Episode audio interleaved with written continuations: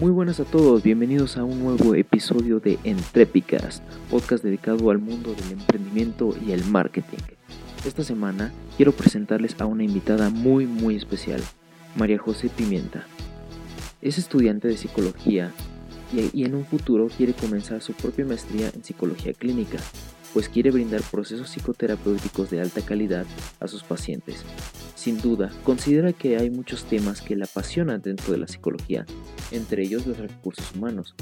Por ello, quiere tener su propio coworking de psicólogos, esto para ofrecer un servicio que permita a otros psicólogos desempeñar sus labores de manera satisfactoria y que de esta manera los pacientes reciban el mejor trato posible.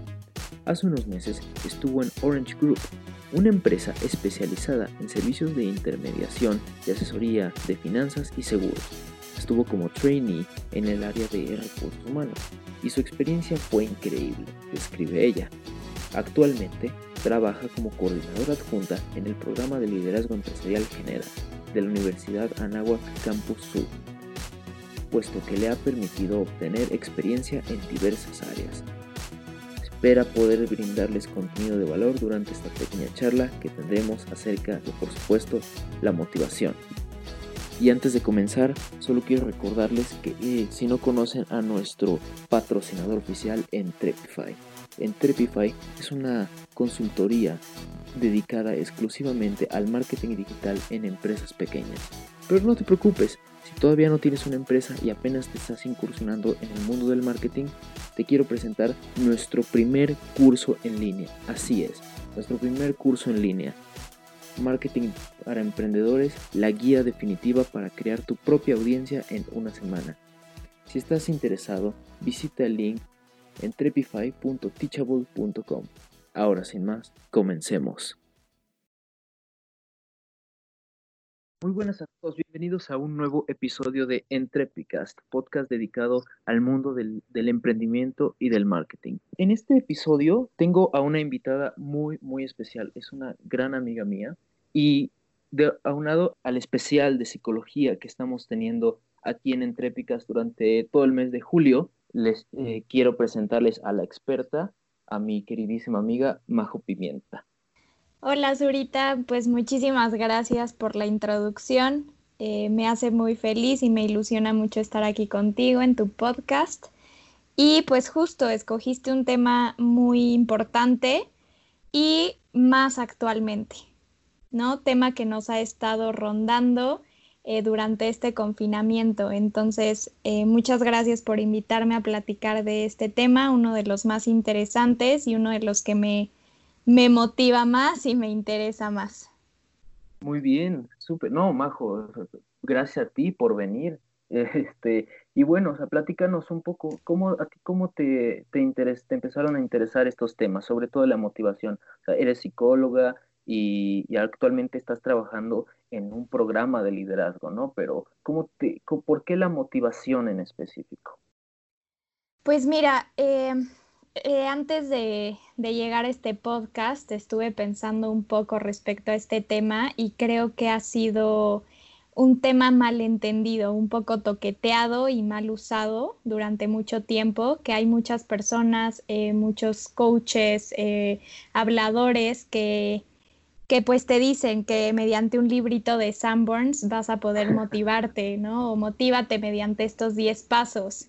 Y bueno, me parece muy interesante ir aclarando todos estos temas respecto a la motivación, que, la gente cree que la motivación va a llegar un día y te va a tocar a la puerta y te va a decir, hey, motívate, venga. Y no es así. No es un, un motor, no es un shot de crack, no vas a sentir esta energía este, que te va a motivar. Es posible que un día te levantes con ánimo y con ganas y está bien, pero no suele pasar eso constantemente relacionado a la motivación.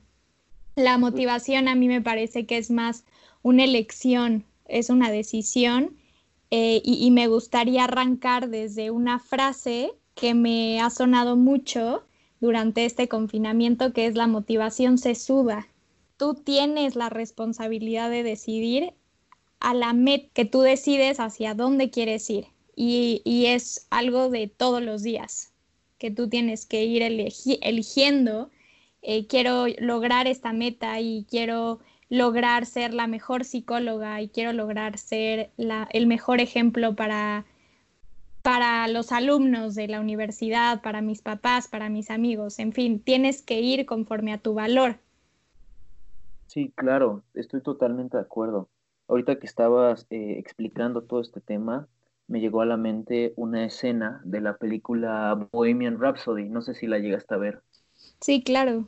Eh, sí, buenísima la película, a mí me encantó.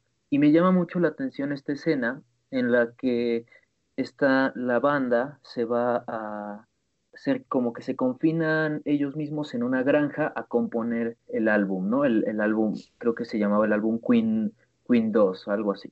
Eh, pero el punto e, es que hay una escena en la cual eh, Freddie Mercury sale a caminar, sale a dar un paseo, la banda se está peleando, y él está mirando a la distancia, así todo reflexivo y profundo, y empieza a sonar el, la intro de, la canción Bohemian Rhapsody. Y todo, todo queriendo representar que le está llegando la inspiración para escribir la canción, porque luego de esa escena vemos como tal cual Freddy está componiendo la canción. Y pues es una escena muy bonita, eh, te, llega, te llega al corazón si eres fan de Queen, pero va con lo que dices, eso no existe, eso, eso realmente eh, nunca pasa y si te pasa eres de los pocos afortunados, ¿no? La motivación, como dijiste, se suda, es algo que, ejerces todos los días. Y, y me llama mucho la atención una frase que escuché el otro día, que es el primer paso para el éxito es ejercitarte. Y no, y no porque si estás gordo eres un fracasado, no, no, no, para nada. Pero el hecho de tener como la disciplina de querer hacer ejercicio todos los días y de ya volverse algo en automático, es el inicio de todo. Y me gustaría preguntarte esto, ¿cuál es la, cuál es la relación que hay entre la motivación y la disciplina? Pues sí, eh, creo que es una muy buena pregunta. Eh, la disciplina está muy, muy enlazada con tu valor. Tú vas a ser una persona disciplinada porque quieres cumplir una meta. Y algo muy importante que me parece que los que nos están escuchando deben saber es que la motivación viene después de que realizamos la conducta. Ok, eso, eso es muy interesante porque normalmente lo pensamos desde antes, así de tengo que esperar a estar motivado para hacerlo. Exacto, y justo es lo que la gente piensa, que, que te dice eh, tal vez en terapia o tal vez tus amigos, como es que no tengo ni la motivación para hacerlo. Es que ahí tienes que hacer un monitoreo y tienes que resignificar tus valores, tienes que resignificar tus objetivos y, ver si, si realmente eh, te interesa cumplir eso que estás buscando. Entonces, eh, justo retomando esta parte de que la, motivación viene después de que realizas la, conducta, me gustaría preguntarte y, pensar los dos si tienes alguna experiencia eh, donde no siempre te has sentido motivado, ¿no? Que, que al principio dices, Dios mío, la flojera que tengo. Te pongo un ejemplo de quiero aprender un idioma Mm. Y qué flojera me da hacer la tarea y qué flojera me da estudiar. Entonces, retomando esto, ¿te, ha pasado? ¿Has tenido alguna experiencia donde desde un inicio no has estado motivado, pero a pesar de esto has decidido seguir, continuar y hacer la conducta? Me pasa literal todos los días. Y, y vaya, o sea, la tienda no llegó muy lejos porque yo me harté, yo me harté del, del, este, del proyecto y, y no, ¿cómo se dice? Y ni siquiera busqué ayuda porque dejó de interesarme, fue algo muy pasajero. y te digo, es, y te cuento esto porque creo que es el mayor ejemplo de que, de que solo porque estés motivado no lo vas a poder hacer.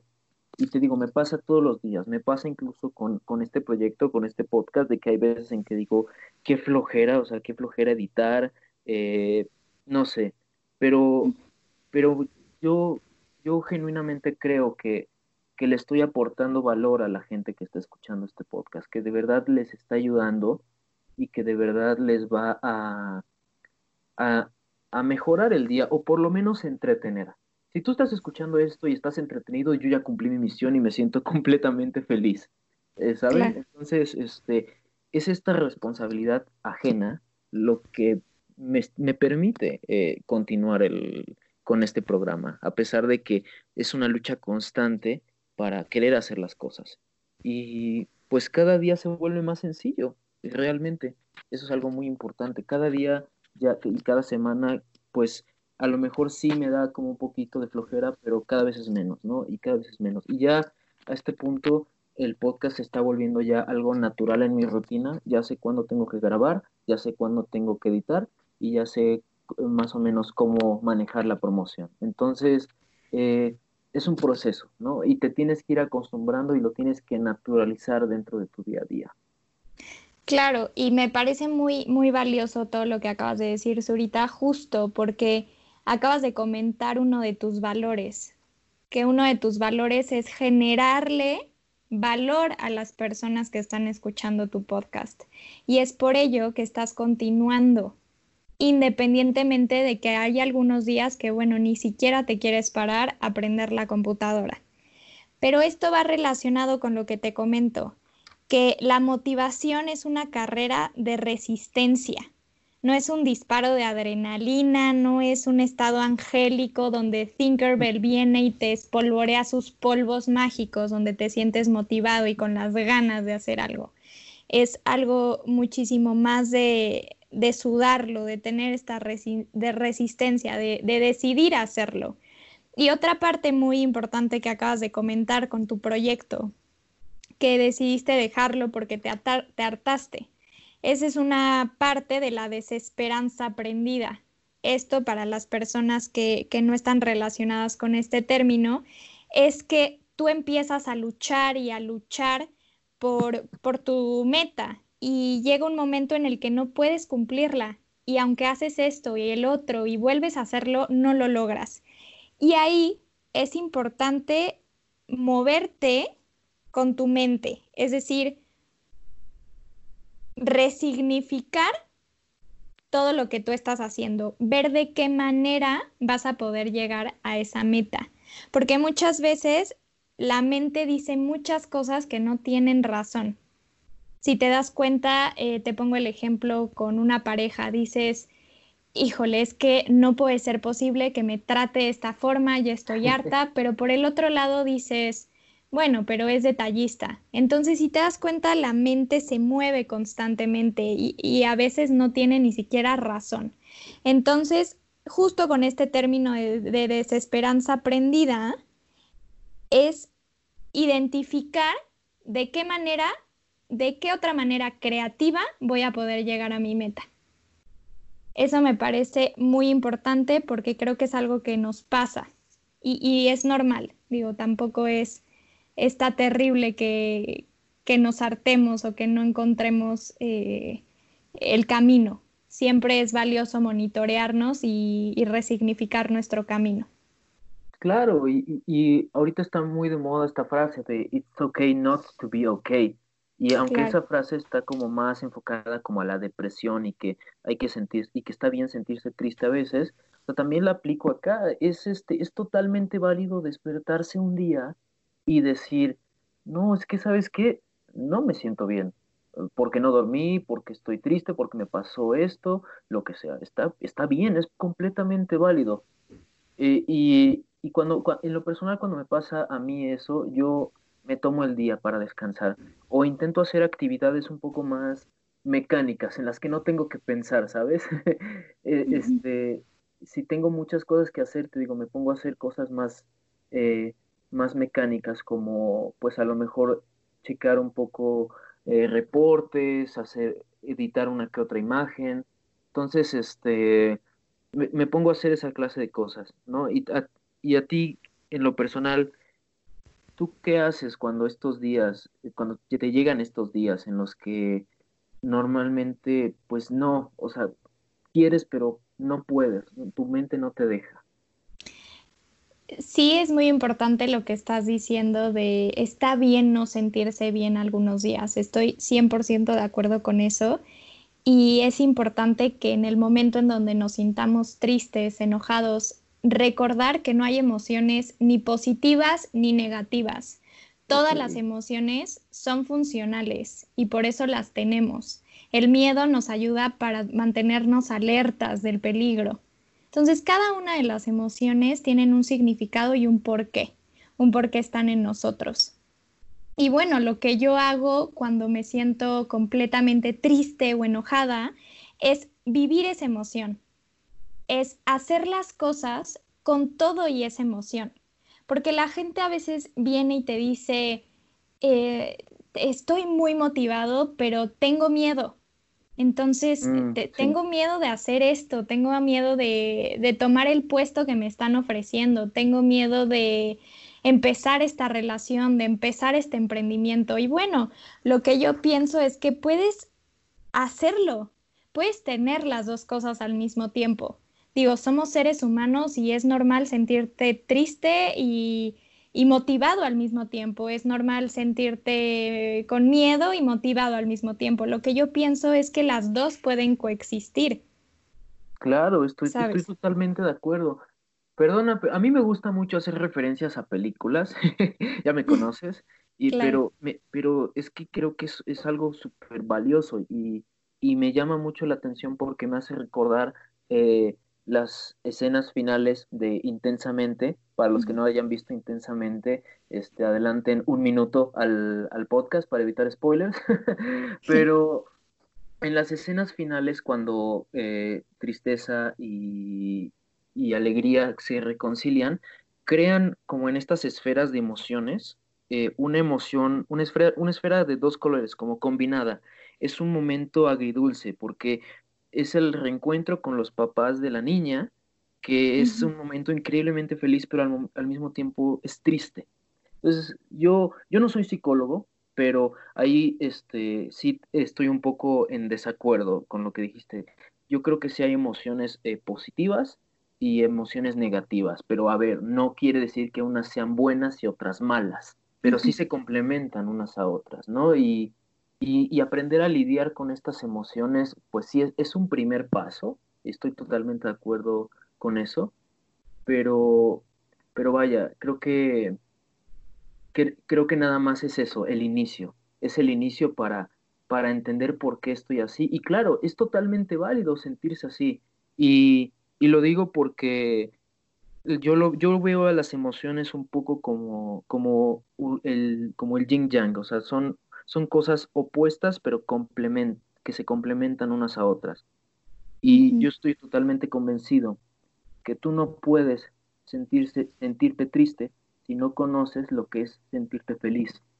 Entonces, tú no puedes salir de tu zona de confort si, o no puedes sentir lo que es el miedo si ni siquiera te impulsas a salir de, de esa zona. No sé si me explico. Sí, claro.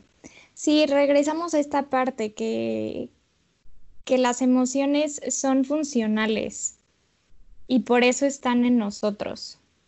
Por eso en algún momento que, llegue la cosa que más miedo te dé, pues tu cuerpo te pone en alerta y para eso sirve, sirve la emoción. Tiene distintas eh, características cada emoción, pero es muy importante que cuando se presenten las sintamos y dejemos que estén en nuestro cuerpo no clavarnos tanto tiempo, simplemente sentirlas y posterior a esto deslindarnos, hacer esta reflexión, tomar lo que nos sirve de esta emoción y continuar. Entonces, bueno, igual, eh, Zurita, me gustaría eh, dar como, como algunas pautas de cómo mantenerte motivado justo por, el tema que estamos platicando. Y bueno, la primera cosa que podría decir es que no esperen a que la motivación llegue a su casa y toque a su puerta y diga, venga, motívate, empiece el emprendimiento de tu vida, eh, pídele matrimonio a tu novia, no esperen que la motivación toque a su puerta. El, el segundo punto que me gustaría decir es que es esta parte del resultadismo que no se apeguen al resultado, que, las acciones que ustedes decidan y elijan hacer no dependan de obtener algo. apéguense a su valor y, reflexionen respecto a dónde quieren llegar. Si, ustedes murieran hoy, ¿de qué manera les gustaría que la gente los recordara? ¿Y, qué, qué, diría en tu epitafio? Claro que, la gente no te recuerda como, sí, ¿te acuerdas cómo estaba demotivado? No, la gente te va a recordar por lo que hiciste. Y eso, bueno, está relacionado con tus elecciones y hacia dónde te quieres dirigir. Y el, tercero es esta parte de la coexistencia de las emociones y de la motivación. Entonces, que si ustedes tienen miedo y a la vez motivación, los dos pueden coexistir. Y también me gustaría retomar un punto que dijiste al principio, Zurita, de, la cultura, que la cultura nos ha enseñado que la gente exitosa siempre está motivada y la gente que no, pues es un, perfil depresivo y, no, eso, eso es un mito. La motivación, eh, no me cansaré de decirlo, es un camino de resistencia, es un camino donde se suda, donde te tienes que abocar realmente a llegar a tu meta. Claro, Sí, sí, sí, estoy en esa parte estoy totalmente de acuerdo y y, si no y bueno, ahorita estamos hablando sobre muchos sobre muchos puntos importantes, pero si te puedes quedar a ti que estás escuchando este programa, si te puedes quedar con una idea de todo lo que estamos diciendo, yo te diría, da ese primer paso. El primer paso es el más difícil y es el más importante. E, es, dalo, o sea, sin, aunque tengas miedo, no va a pasar nada. consigue esa pequeña victoria. Si vas a entrar a un curso en línea, paga ese curso o haz el primer módulo y tan tan. No, no tienes por qué seguir si no quieres, pero dar ese primer paso y después el otro y el otro y el otro. Y poco a poco, antes de que te des cuenta, ah, ya llegaste a la meta. No va a ser un camino fácil, eso te lo aseguro, pero no lo veas como que estás a, un millón de pasos de tu meta, sino que velo como un paso a la vez, tal cual. Claro, y, muy importante eso que dices ahorita, porque en el camino pues van a haber obstáculos. Eso es un hecho. Pero la mente es tan creativa que vas a poder encontrar una solución. Y esa es la parte de aventurarse con la motivación, que vas a encontrar muchas piedras en el camino, pero ten la certeza de que vas a encontrar una solución que te lleve y te acerque cada vez más a tu valor. Perfecto, estoy totalmente de acuerdo. Eh, bueno, Majo, ahora te quiero preguntar acerca de otro, otro tema. Eh, ahorita he estado, eh, yo conozco principalmente eh, dos tipos de motivación, así que algunos psicólogos lo dividen así, como para que, que sea más fácil entender el porqué y encontrar tus, tus razones para seguir avanzando. Algunos los marcan como motivación externa y motivación interna. Motivaciones externas son, pues, cosas eh, que nos impone la cultura, ¿no? Y la sociedad donde vivimos. El dinero, los lujos, el estatus, incluso a lo mejor podría ser como como una relación, así de, ah, no, es que, es que yo necesito eh, trabajar porque necesito mantener a mi familia, porque quiero comprarle cosas a mi novia, demás, ¿no? Esas son como motivaciones externas. Y las motivaciones internas, para la redundancia, provienen de lo que tú deseas dentro de ti y son deseos completamente tuyos, de, que van más relacionados con la autodeterminación, la autosatisfacción, que yo quiero llegar a ese punto porque es lo que me llena, yo quiero cumplir eso porque es mi sueño. Eh, entonces, ¿tú cuál es tu punto de vista sobre todo esto? Sí, claro, creo que lo describiste súper bien, Zurita. Esta es una teoría de, de Herzberg, por si a algunos de las personas que nos esté escuchando le interesa leer un poco más. Eh, él justo habla de estos factores motivacionales intrínsecos y extrínsecos. Eh, su teoría se llama em, de higiene y motivación. La higiene justo son todos estos aspectos extrínsecos que, por ejemplo, surgen de incentivos, recompensas, son consecuencias ambientales, ¿no? Eventualmente tienen caducidad y, bueno, a la persona eh, no le produce motivación si están presentes, o sea, es algo como, pues un recurso más, ¿no? Para, realizar su, su conducta, pero sí les causan insatisfacción si no están. Es decir, un ejemplo, en la oficina, si yo no tengo luz, pues evidentemente me va a ocasionar incomodidad y no me va a motivar a hacer mi trabajo de manera adecuada. Pero si está, pues no me produce ni motivación ni, ni mucho menos. Y por otro lado está la motivación intrínseca. Esta motivación es poderosa y es duradera, justo por lo que estás comentando. Eh, viene de tus necesidades psicológicas y nacen de ti, ¿sabes? Y, se, entrelaza mucho con el valor que, tú tienes. Es como, pues yo quiero llegar a ser eh, el mejor, no sé, emprendedor de México yo quiero llegar a ser eh, el mejor estudiante de mi clase. Entonces va muy relacionado con lo que tú buscas y a dónde quieres llegar. Ok, entonces básicamente tú lo que tienes que hacer, eh, persona que estás escuchando, es buscar estas motivaciones internas, ¿no? y, y, no y no dejarte llevar por, por las externas, porque no son tan poderosas y no son tan duraderas, básicamente. Claro, que las externas pues también tendrán su valor y te permitirán y te facilitarán el camino, pero a mi parecer las intrínsecas tienen un valor muchísimo más poderoso porque igual te invitan a la reflexión, te invitan a, la trascendencia. Oye, y una última cosa antes de ya entrar como dentro de lo que vendría siendo el tema emprendedor. Eh, no es ningún secreto que en México y en Latinoamérica el género más vendido de libros son los libros de autoayuda.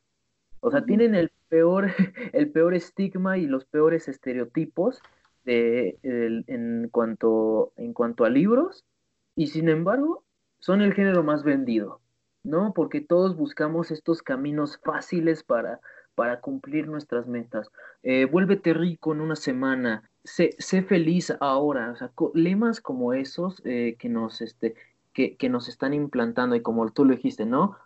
libritos de Sanborns de 200, 300 pesos, que pues vaya, o sea, la gente, la gente compra y se siente muy bien, lo lee, y si acaso lo, si acaso lo termina, que muchas veces no, y, y, no le, y, pero muchos de ellos, no todos, hay libros muy buenos, eh, no les dan un valor, real, o sea, les dan como estas palmaditas en la espalda nada más de que sí, tú puedes. Y, y este, y creo que todos tenemos algunos ejemplos de ese, tipo de libros en la cabeza, ¿no? Entonces, ¿por qué, por qué la gente quiere, quiere eso, ¿no? ¿Por qué la gente busca siempre el camino fácil, ¿no? De creer que este librito que te dice vuélvete rico en, en una semana te va a solucionar la vida.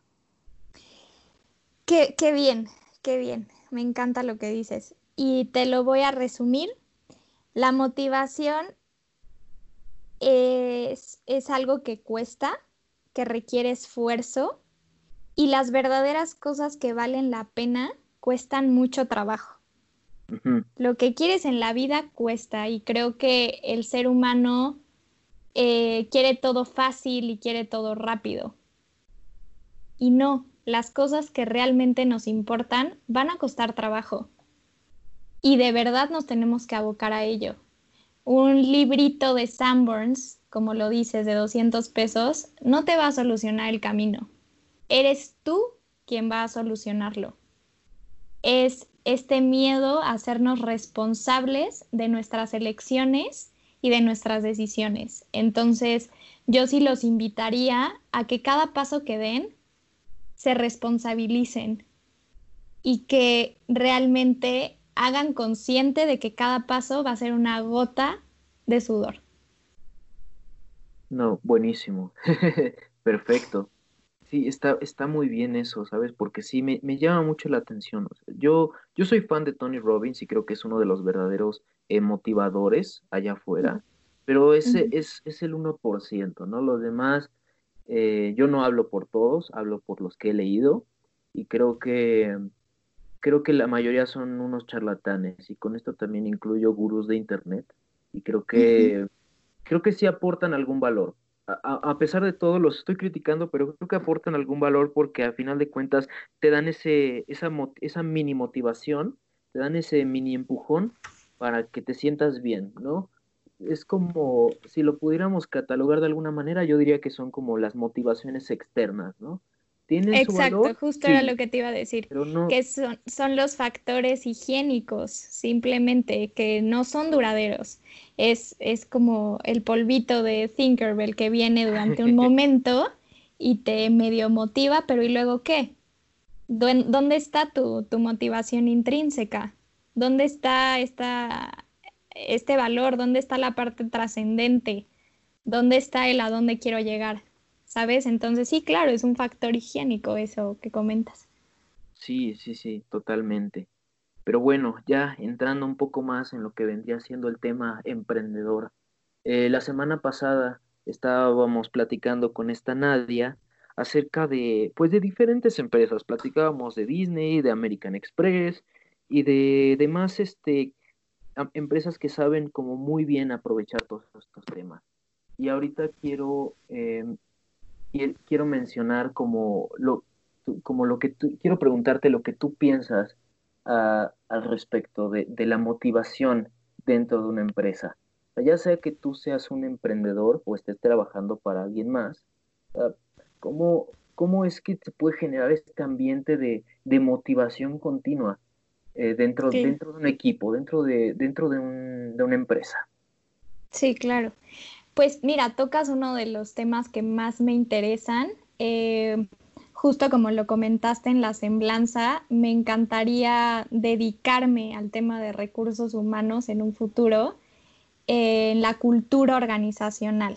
Entonces, bueno, de primera instancia, creo que cada persona tiene algo que lo motiva entonces, es muy importante que tú dentro de una organización sepas y conozcas bien a la gente que está trabajando contigo, porque el recurso humano, en mi opinión, es algo de lo más importante que tiene una empresa. Es lo más importante, sí, sí, sí. Sin duda, es lo más importante que tiene una empresa. Por ello, debes de cuidarlo, debes de conocerlo y saber de qué manera se va a sentir cómodo dentro de tu organización porque es un lugar donde va a pasar eh, la mayor cantidad de tiempo, ¿estás de acuerdo?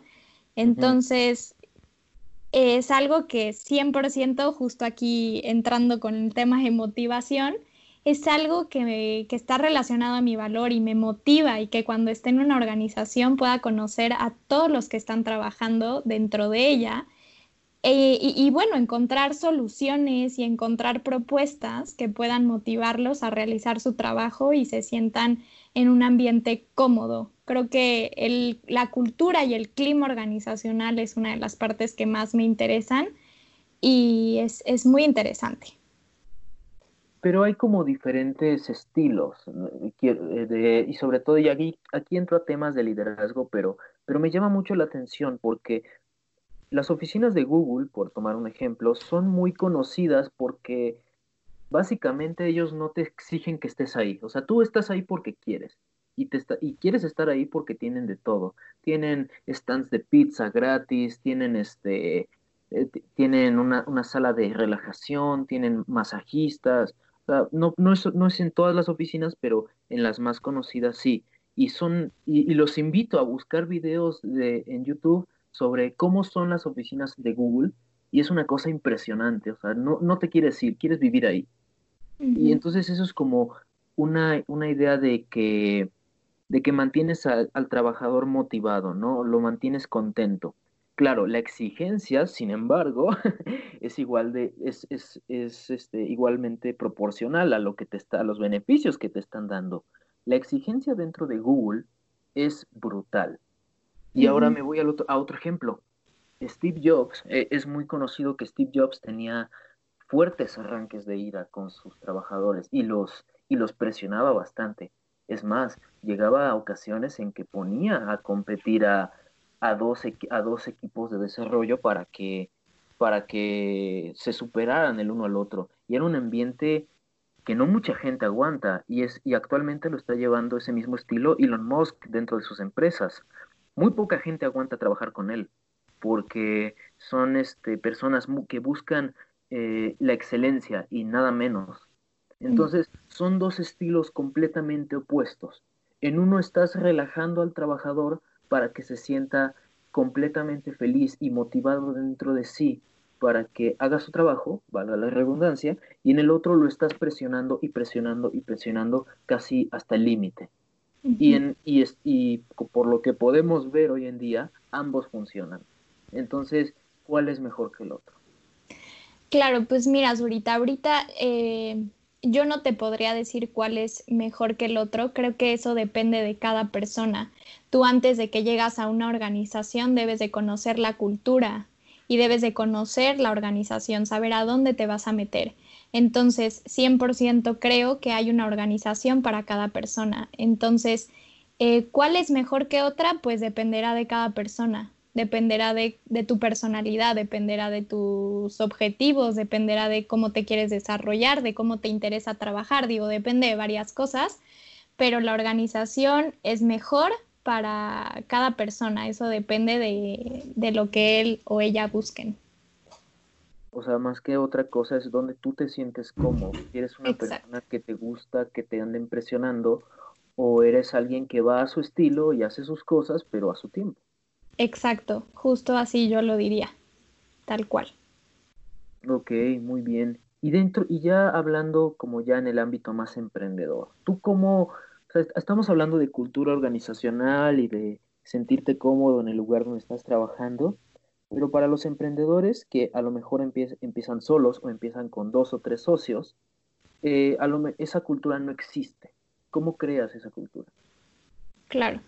Pues mira, empiezas desde que empiezas a hacer tu modelo de negocios, empiezas desde que tienes la idea y, poco a poco como la vas desarrollando a identificar cómo quieres que tu empresa se sienta, cómo quieres que tus empleados en un futuro se, vayan sintiendo. ¿No? Entonces, eso, pues, pues yo creo que, que va, va a ir poco a poco haciéndose. Un poquito para retomar el ejemplo, y, va perfecto con lo que acabas de decir, me gustaría mencionar a, Pixar. Todos amamos las películas de Pixar. Yo amo Pixar, tú amas Pixar y tú que estás escuchando también amas Pixar. Zurita ama Pixar, eso es un hecho. Sí, sí, sí, soy muy, muy fan. Y, y dentro de la, de la historia de Pixar, está como toda esta búsqueda de por la innovación, por la innovación tecnológica. Toy Story fue la primera película eh, animada 100% a computadora y es, esos valores de, búsqueda constante e innovación se plasman en dentro de lo que es Pixar hoy en día, Pixar dentro de Disney, porque no siempre fue parte de Disney. Eh, y ahorita lo que me llama mucho la atención porque John Lasseter y Steve Jobs y los demás colaboradores de Pixar, ellos siempre tenían estos valores muy presentes, ¿no? Y, y, los ves en sus películas y los ves en sus trabajadores. O sea, lo, Pixar, al igual que Google, tiene esta filosofía de mantener siempre conectado a los empleados, mantenerlos de, eh, felices, pero ellos van como un paso más allá. Tú trabajas en Pixar tú eres Pixar. Tú e, e, eres parte del equipo y, eres parte de la magia que sucede en esos estudios. Entonces, ellos hacen todo lo posible por crear este sentimiento de pertenencia dentro de la dentro de, sus trabajadores y, y, es tan poderoso y lo tienen tan claro que tú como espectador te sientes parte de Pixar Claro, sí, y esto va muy relacionado a la filosofía, a la misión, a la visión y a los valores que tienen, ¿no? Y que es realmente vivir esos valores y, hacer que tus trabajadores los vivan y los sientan. Eso es algo muy importante. Y también te pondría el ejemplo de, de Disney, ¿no? Que la gente se siente feliz al trabajar eh, en los parques, por ejemplo, en Orlando, que se sienten felices porque la cultura les parece de lo, de lo más cool y de lo más estructurado, porque todos viven esos valores, se comprometen y, se sienten parte de algo, es, es la pertenencia Sí, sí, sí, exacto. Y pasa, y no solo pasa con, con Pixar o con Disney, pasa en las mejores empresas. Hace, hace algún tiempo estaba escuchando precisamente con, con Genera, con el programa de liderazgo empresarial, que una conferencia con, una, con un directivo, una directivo de Palacio de Hierro, ella en esta, en esta plática, eh, ella nos decía tal cual, es que yo, yo soy Palacio, eh, o sea, ella se sentía parte de, eh, por trabajar ahí y por, por ver como todo lo que estaba detrás y sobre todo porque ella de corazón ama las tiendas, ama ese, tipo de tiendas y, y bueno, o sea, parece muy sencillo crearlo, pero lo tienes que vivir todos los días, tienes que reforzar todos los días y, y como emprendedor tú tienes eh, la obligación de hacer a tus, a, tus, a tus empleados, a tu equipo, parte de la empresa, que ellos se sientan y que respiren los mismos valores y que respiren las mismas motivaciones eh, que tú tienes para estar en este, en, este negocio, el cual sea que tengas. Claro, tal cual, que bien lo dijiste. Y esta parte de, de que tú como emprendedor hagas que tus empleados se sientan parte de, creo que es el conjunto de muchos factores, ¿no? Eh, lo hemos estado comentando a lo largo de la charla. Esta parte del salario, del salario emocional, que son dos cosas distintas, que bueno, puede ir relacionado un poco a tu ejemplo de Google, las oficinas, el comedor, eh, todos estos beneficios que les dan es un salario emocional. Entonces, pues tal, es, es, el conjunto de varios factores el que hace que una organización genere este ambiente y este clima organizacional donde sus empleados poco a poco se van dando cuenta del crecimiento que pueden tener, de que puedes tener un aprendizaje constante, que te escuchan y bueno, claro que tú conoces esta organización desde un inicio y te enamoras y, te enamoras de la cultura y el, y el objetivo, los valores que traen. Súper, perfecto. Pues nada, Majo, muchas gracias por venir, muchas gracias por platicarnos de todos estos temas. Eh, es, yo estoy convencido de que, de que este programa les está aportando valor a las personas que lo están escuchando y, y espero que sepas que, que ahorita las personas que te hayan escuchado a lo largo de este, de este programa, pues van a sacar un verdadero valor y se van a ayudar completamente de lo que, de lo que les acabas de decir por lo menos para estas motivaciones externas que platicábamos, de lo por lo menos. Muchas gracias, ahorita Pues ojalá, ojalá algo de lo que hayamos platicado este, les haya hecho sentido y pues los dejemos reflexionando un poco. claro que sí. Pues bueno, nos vemos. Bye.